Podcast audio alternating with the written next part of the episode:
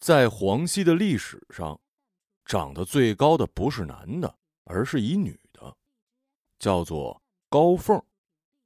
两米零七，呃，或者两米零八。在黄溪，一般男性挺直了身板，也就到他胸脯的高度。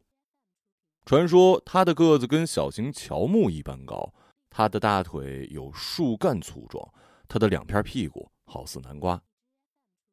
高凤是普通农户的女儿，父亲一米七八，母亲一米六三。有人说高凤能长这么高，说明她是个异种，是个祸患。要不然，好端端一女孩子，怎么长得比门框还高？还有人说她是他妈的女儿，但不是他爸的。甚至有人说高凤压根儿就不是人，人们觉得她要么是头熊，要么就是一鬼。高凤曾三次离开过黄溪，或者说离开黄溪人的视线。第一次是他九岁的时候，九岁的高凤仍然没有上学，父母养他都是个难题。更别说供了两个儿子读书，再供他一个。虽然只有九岁，但是人们觉得他已经发育到底了，再也不会长个了。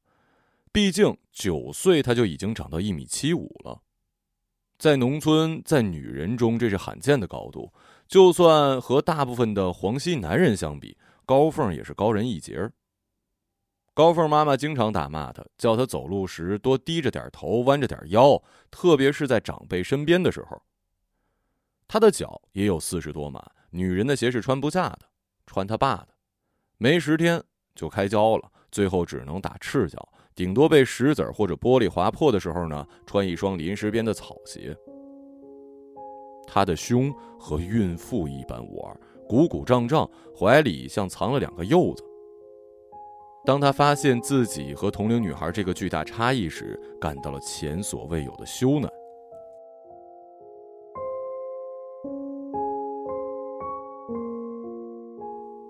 高凤的哥哥十二岁时还没断奶，每次临上学，他都要掀开妈妈的衣襟喝一会儿奶，再动身去学校。他妈一直绞尽脑汁想让自己大儿子断奶，常用的方法乳头上抹辣椒水，对湿他的黄西人根本不管用，反而越觉得有味儿。打也打了，骂也骂了，可还是断绝不了。后来家人发现他厌恶香菜，高凤妈便将香菜研成泥涂在内衣上，终于是吓退了他。到十三岁那一年，高凤的哥哥已经很难从他母亲怀里喝到乳汁了。这时，他便把妹妹叫到柴房，掀开妹妹的衣襟，咂咂的吮吸起来。虽然不能吸出乳汁，但他却仿佛回到了孩提时代，任性的吸着吮着。而无知的高凤摸了摸哥哥的头发，很温顺的任哥哥摆布着。后来有一次，哥哥推他到柴房，碰巧一个玩伴看见，那个玩伴尾随着高凤和他哥，看清了柴房里发生的事情。那个玩伴冲出他们家，一边狂笑一边肆意宣扬。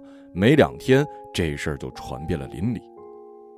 是吧？就说了，不是个好货。你说他才九岁啊，打死我也不行。我怎么越看他越像三十啊？我就知道，一种啊，就是一种。什么异种啊？是野种，不是异种，也不是野种，我看就不是个人。要是个人，会勾引自己哥哥吗？打死我也不信呢。这些夹杂着“打死我也不信”的话，自然避不开高凤爸妈的耳朵。他爸拿了根棍子，他妈拿了一根细竹条，前者击臀，后者打手心，问他是不是真的。高凤自然说没这回事儿。审问了一番，没有结果。高凤他妈把高凤的衣襟一撩起来，大怒：“你还说没有这回事儿？你娘我是过来人，你还想骗你娘老子呀？打死我也不信！”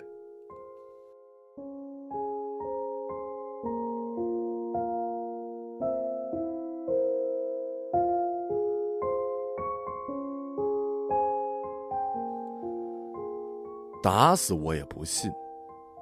哪怕是亲妈得出的结论，也和外人如出一辙。伤心的高凤挨了一下午的打，爸妈愤怒至极，不准她进屋睡觉。夜幕降临，满天星斗，高凤意识模糊，拖着疲惫的身躯躺进了柴房。第二天中午，父母农忙回来，发现女儿还没进屋，惩罚已经过去。早饭不吃就算了，就算怕长高，午饭也应该回来吃点啊。到了晚上，再次从地里回来的父母询问两个儿子，都没人知道女儿的去向。他们这才意识到需要开始寻找，找了后院、柴房、菜园、牛棚、猪棚，问了邻居、高凤的玩伴、村口的几户人家和无所事事、四处闲逛的懒汉，没能得到一丝的音信。又过了两天，有从地里回来的农民说，好像在前山看见高凤了。虽然年纪小，但人长得人高马大，老远就能瞧见。于是高凤父母带着儿子们，带着亲戚，还有家养的一条狗，上了前山。前山并不高，也不大，只是一个小山包。但是山上树木苍翠，枝叶繁茂，山涧潺潺，鸟鸣啾啾，毒蛇食饮，野兽常现。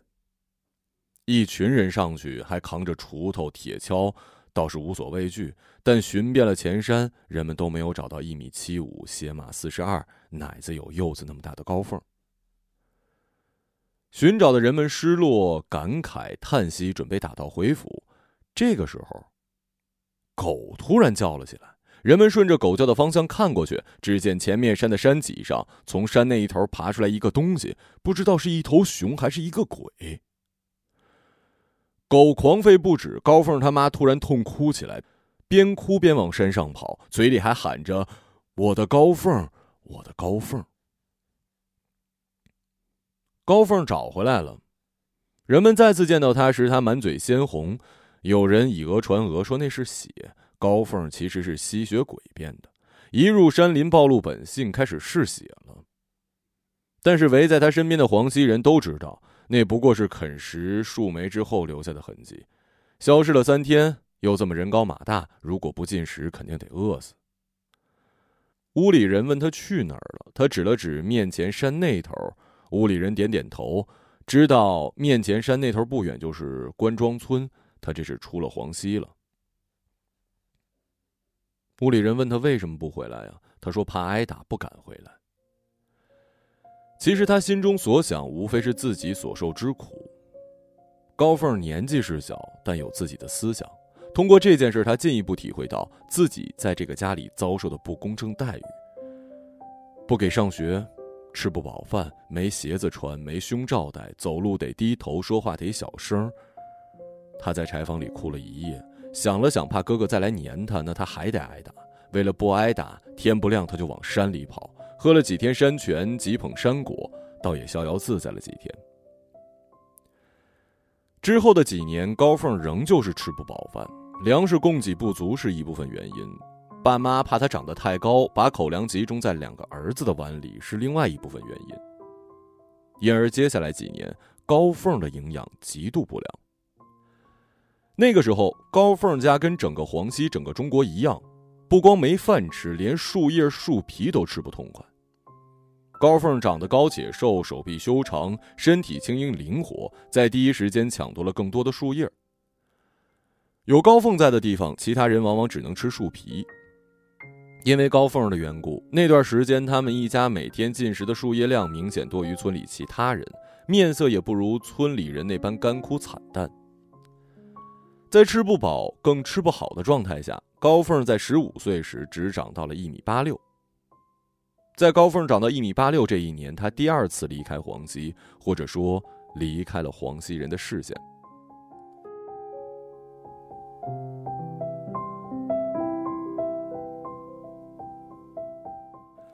高凤第二次离开黄溪，不是由于客观原因，而是主观原因所致。此时他们家房子已经装不下他了，一不注意，他就是碰门框，或者是碰到悬在墙上的东西，床也睡不下。两年前，三兄妹挤一张长一米八、宽一米二的床，勉强可以睡开。后来高凤长过一米八，就不得不屈腿才能睡下。开始屈腿还勉强能睡，到十五岁这年，屈腿就会把哥哥或者弟弟挤下床，甚至他们家的条凳、板凳都被他坐坏了好几个。这个时候，他爸妈想给高凤寻个人家，男方身高短长倒无所谓。但是最好家里条件好点，房子大点，门框高点，床呢再宽大一些，凳子也结实一点。虽说是要嫁，到处寻媒人介绍，高凤的婚嫁之路却并不平坦。女方这边不在意男方的身高长短，但人家媒人介绍男孩子百分之九十都是不满意女方的身高，而另外不介意身高的百分之十呢，不是眼瞎腿残，就是家徒四壁。高凤的爷娘急得把高凤嫁出去，但也不是送出去。盘桓三月，待嫁的高凤仍未出阁，微薄的嫁妆和巨大的身高使他仍然没有人垂幸。后来出现的想娶高凤的人叫三傻子，港贝李家人。顾名思义，三傻子是个傻子，但家里条件还行，足以供给高凤吃穿住。眼睛灵光，手脚好，就是脑子不太行。你说他傻呢，也不是智障，只是容易犯糊涂。大事上面犯糊涂容易败家，小事上面糊涂，一来容易误事儿，二来招人笑话。三傻子就是那种喜欢犯低级错误的人，比如插秧倒着插，一边插身子一边往后退。三傻子插秧跟玩儿似的，开始还是倒着插，插着插着就变成一边插一边往前走，旁人看了都好笑。哪有插秧往前走的呀？你这样不知踩死多少秧苗了，还插不齐，还他娘耽误功夫。你又比如，三傻子想当劳动模范，抢着去犁田，犁田的时候又争抢业绩、抢速度，拼命拿鞭子抽牛，结果母牛发狂，将其踹伤。除了喜欢犯浑，其他方面三傻子还是可以的，孝顺，听爷娘话。勤劳、勇敢、正直、善良、助人为乐、邻里和睦。只是三傻子因为老被人讥笑，傻的名声就传得很远。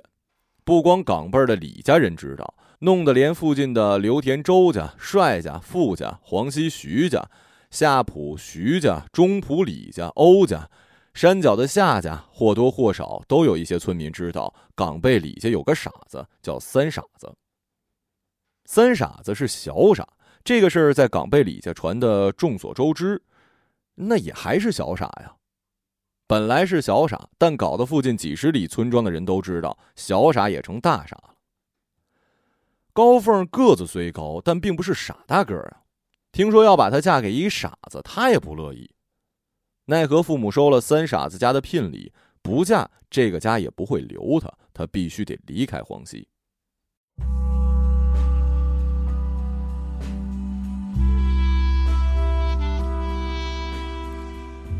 三傻子接新娘那天，本来新郎官要背新娘上自行车接回家里，哪知道三傻子根本就背不动高凤，还是在他两个小舅子的帮助之下，才将新娘子弄上自行车。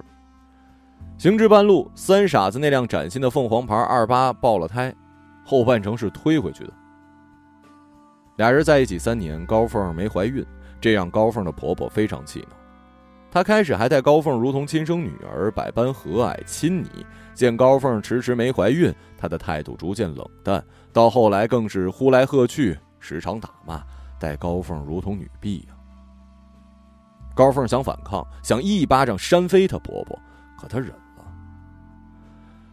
因为她知道，在他们的世界观里，女人没孩子就应该低头，就活该下去。婆婆还给高凤弄了很多中药，高凤忍着苦、焦、恶臭，把五花八门的中药都喝了。喝了一整个春天的中药之后，高凤的婆婆把炖药的瓦罐全部砸得粉碎。此时，李家村又生了闲言碎语，说高凤不能怀孕，不是人家高凤的问题，是三傻子自己能力不行。更有人不嫌事儿大，说结婚三年，三傻子跟高凤还没圆过房，高凤至今是个雏。流言就像瘟疫，让所有人猝不及防。三傻子首先被感染，他感觉自己作为男性的尊严受到了挑战。在外面受辱，在家里作威作福。在外面别人骂三傻子是空想炮，回到家他便骂高凤是个不抱窝的母鸡。有了儿子的支持，婆婆对高凤的辱骂更是无所顾忌。终于，高凤不堪其辱，在她身高一米九三的时候。逃离了李家，高凤钻进了山林，居无定所，食无定量，在山野间住了两三年，大概是觉得孤独了，便突然回到黄溪，重新闯入了黄溪人的视线。然而黄溪早已改换人间，高凤的父母相继离世，房子、田地尽被兄弟占据。又闻李家那边三傻子已另寻配偶，育有一双儿女，想来李家也是回不去的。高凤回了黄溪之后，人们看她更像野兽了，身高两米零七或者是两米零八，体重快赶上一头小型黄牛了，奶子像是蔫了的气球垂在胸前。而且高凤的语言能力也急剧下降，还能听懂黄溪人说的话，但明显不能流畅的思考和回答出来。他的父母都死了，他的兄弟疏远他，他的嫂子拿长长的杆叉吓唬他、驱赶他，村里没有人同情他、可怜他，接济他是更不可能的。他对于村民、对于高凤的哥嫂来说都无关紧要，但有一样，高凤却让村民受不了：高凤没有东西吃，只能翻过菜园子偷别人的丝瓜、葫芦、南瓜、冬瓜、黄瓜。白菜、卷心菜、空心菜、韭菜、芥菜、菠菜、白萝卜、红萝卜、豆角、刀角、扁豆、毛豆、蚕豆、芸豆等蔬菜，另外还偷橘子、柚子、桃子、李子、柿子、柿子、毛栗子、枇杷、枣子、西瓜、大瓜、葡萄、石榴等四时水果。而且高凤特别精，他不偷公家菜园或者是果园，专偷自留地的东西。有些村民自留地不种水稻，不种花生。或者是不专门种植水稻、花生，他们也爱这些蔬菜、水果之类的，这就直接便宜了高凤。高凤人高马大，看起来威猛无比，战力绝伦。普通人家看到他从菜地或者果园走出来，手里拿着西瓜，嘴里啃着黄瓜，就拿着杆叉、锄头，径直的向前冲，奔到高凤身前。黄溪男人看到他黑熊一样的身段、雄狮一样的头发、猎豹一样的眼睛，立马就吓得直哆嗦。别说杀人，哼，连手都抬不起来，只能待在原地打抖。有的掉头就跑，连手里的农具都不要了。还有一件事儿，黄溪民众难以忍受，但是比之偷自留地里的蔬菜水果程度还要轻一点，那就是这高凤啊，他不穿衣服。不是高凤不爱穿，是她没得穿。回到黄溪的时候，浑身裹着几块烂布，勉强还能遮羞。但是她经常越过菜园的篱笆偷蔬菜，上树倒水果，身上的几块碎布自然而然也快消失了。暖和的时候她无所谓，天冷的时候她又整天躲进牛棚吃着储备食物，等天一暖和，她又奔出来。此时高凤已经被讥为牛婆了。刚开始啊，总有老人大着胆子跑到他身边劝他：“凤儿啊，听叔一句话，不要不穿衣裳跑出来。你偷大家的菜，偷大家水果子就算了，算大家欠你的。但你得穿件衣裳，让细伢子看了多不好啊！”这位叔的意思可能是细伢子看到了绝对不行，但成年的男人、女人还有老人看了无所谓，没问题。高凤歪头想了想，可能觉得细伢子也总有长大成人的一天，便没理会这位叔，继续光着脚丫子，裸着下身，吊着两个奶子，在黄溪的土泥路上穿行。人们感慨万分，感慨之后，黄溪人又想：偷自留地里的蔬菜水果都忍过来了，他不穿衣服算个屁呀！但高凤确实回来了，真正的回来了，重新进入了黄溪人的视野。人们不欢迎他的回归，又只能愁眉不展，无可奈何。就这样过了一年多，队里出来一个叫做马黄的人，他站出来，在队里的一次会议上说：“你们讨厌高凤是不是啊？你还能帮我们把他赶走啊？不能。那你敢杀他呀？”你们真确定他是一头牛？万一呃，到时候有人举报说他是个人，那我不成杀人犯了？那你说怎么办？要我说呀，你们不喜欢他，我就让大家都喜欢他、尊敬他；你们不欢迎他，我就让大家亲近他、爱戴他；你们要赶他，我就留他；你们不能把他当牛给宰了，我就把他变成一头牛。你们说怎么样？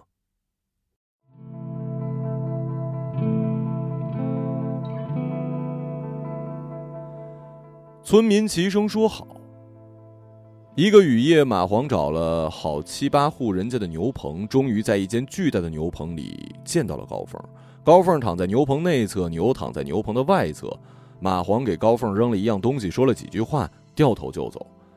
第二天，人们便看见高凤裹着一块白色帆布从泥土路上经过，白色帆布从他腋下穿过，将身子裹住，看来是一块不小的帆布啊。白色帆布两头用铁环、铁丝扣紧，穿在身上不会松落。这么一裹起来，高凤倒是有点像裹着浴巾在外面瞎逛。或许高凤应该是黄七第一个围浴巾的人。马黄说，他不过是找了一个坍塌的避雨棚，将棚上的帆布拆下来，在水镇里过了一遍，晒干之后便给高凤送了过去。没办法呀，村里也不能没个样子嘛。过了三五天，又有人见马黄往牛棚端一碗白米饭。接下来几天进入牛棚的还有凉拌黄瓜、腌萝卜、豆腐乳、炒茄子、豆腐汤、萝卜汤等等。除了凉拌黄瓜，都是熟食。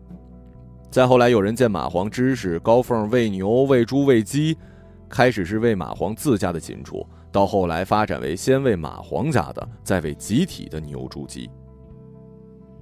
往后几个月，人们常在公社食堂看到，靠近窗口位置坐着一个既高且大，身上围着一块旧帆布，围着一大碗饭、一碗汤和几根咸菜、胡吃海塞的女人。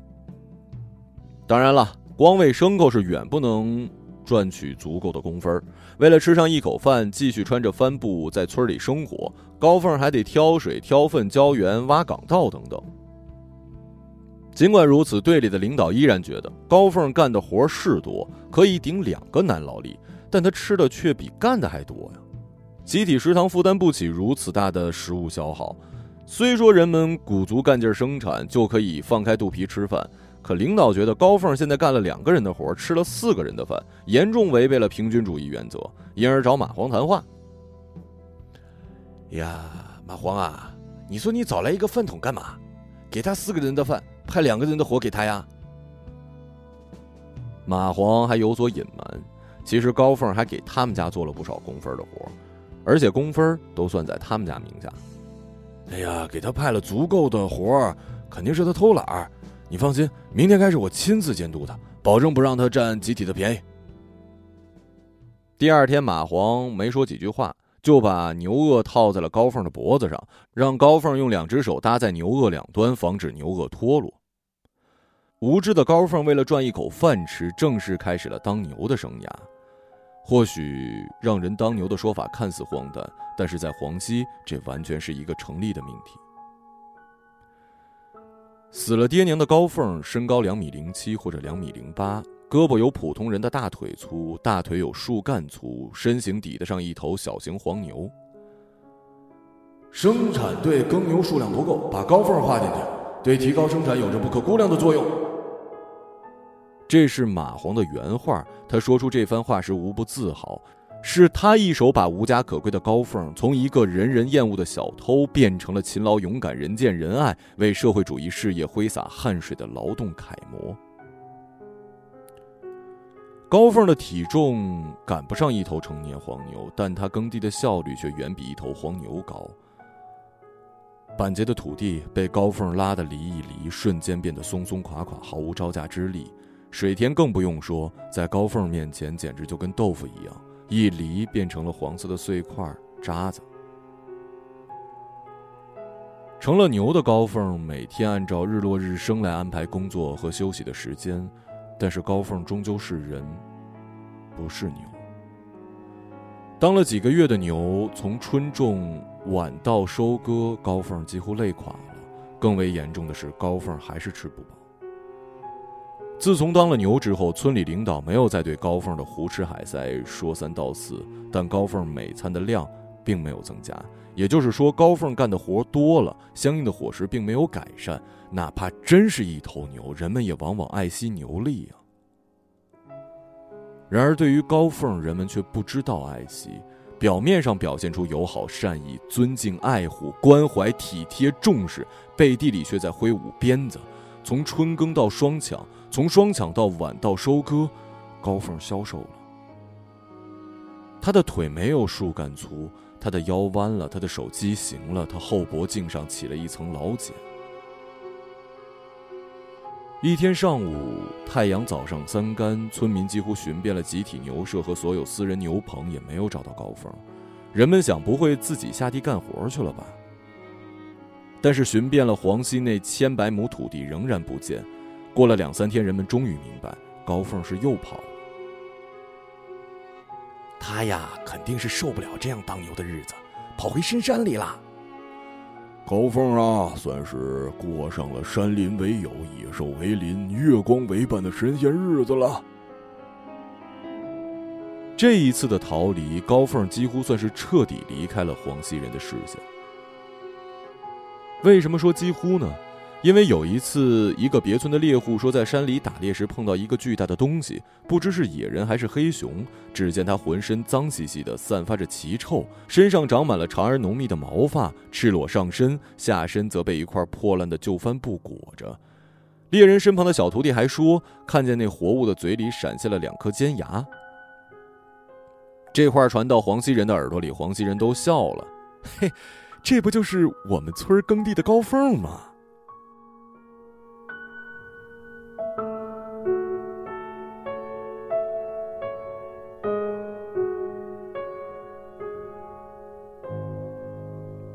后来有人在大河州远远看见两个野人在交媾，有人怀疑那个母的野人就是高凤，有人不相信，说那个母野人的大小跟高凤是差不多，但是另外一个哪儿来的呢？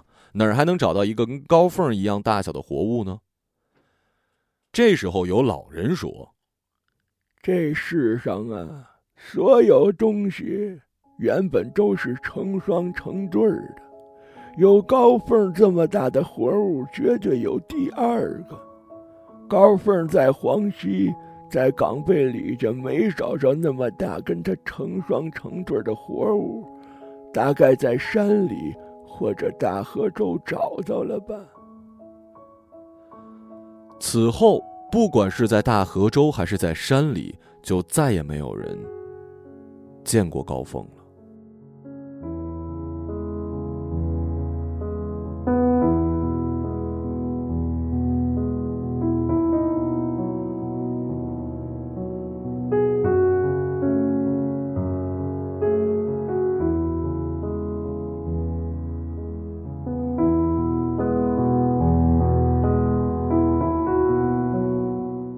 一个朗读者，马晓成。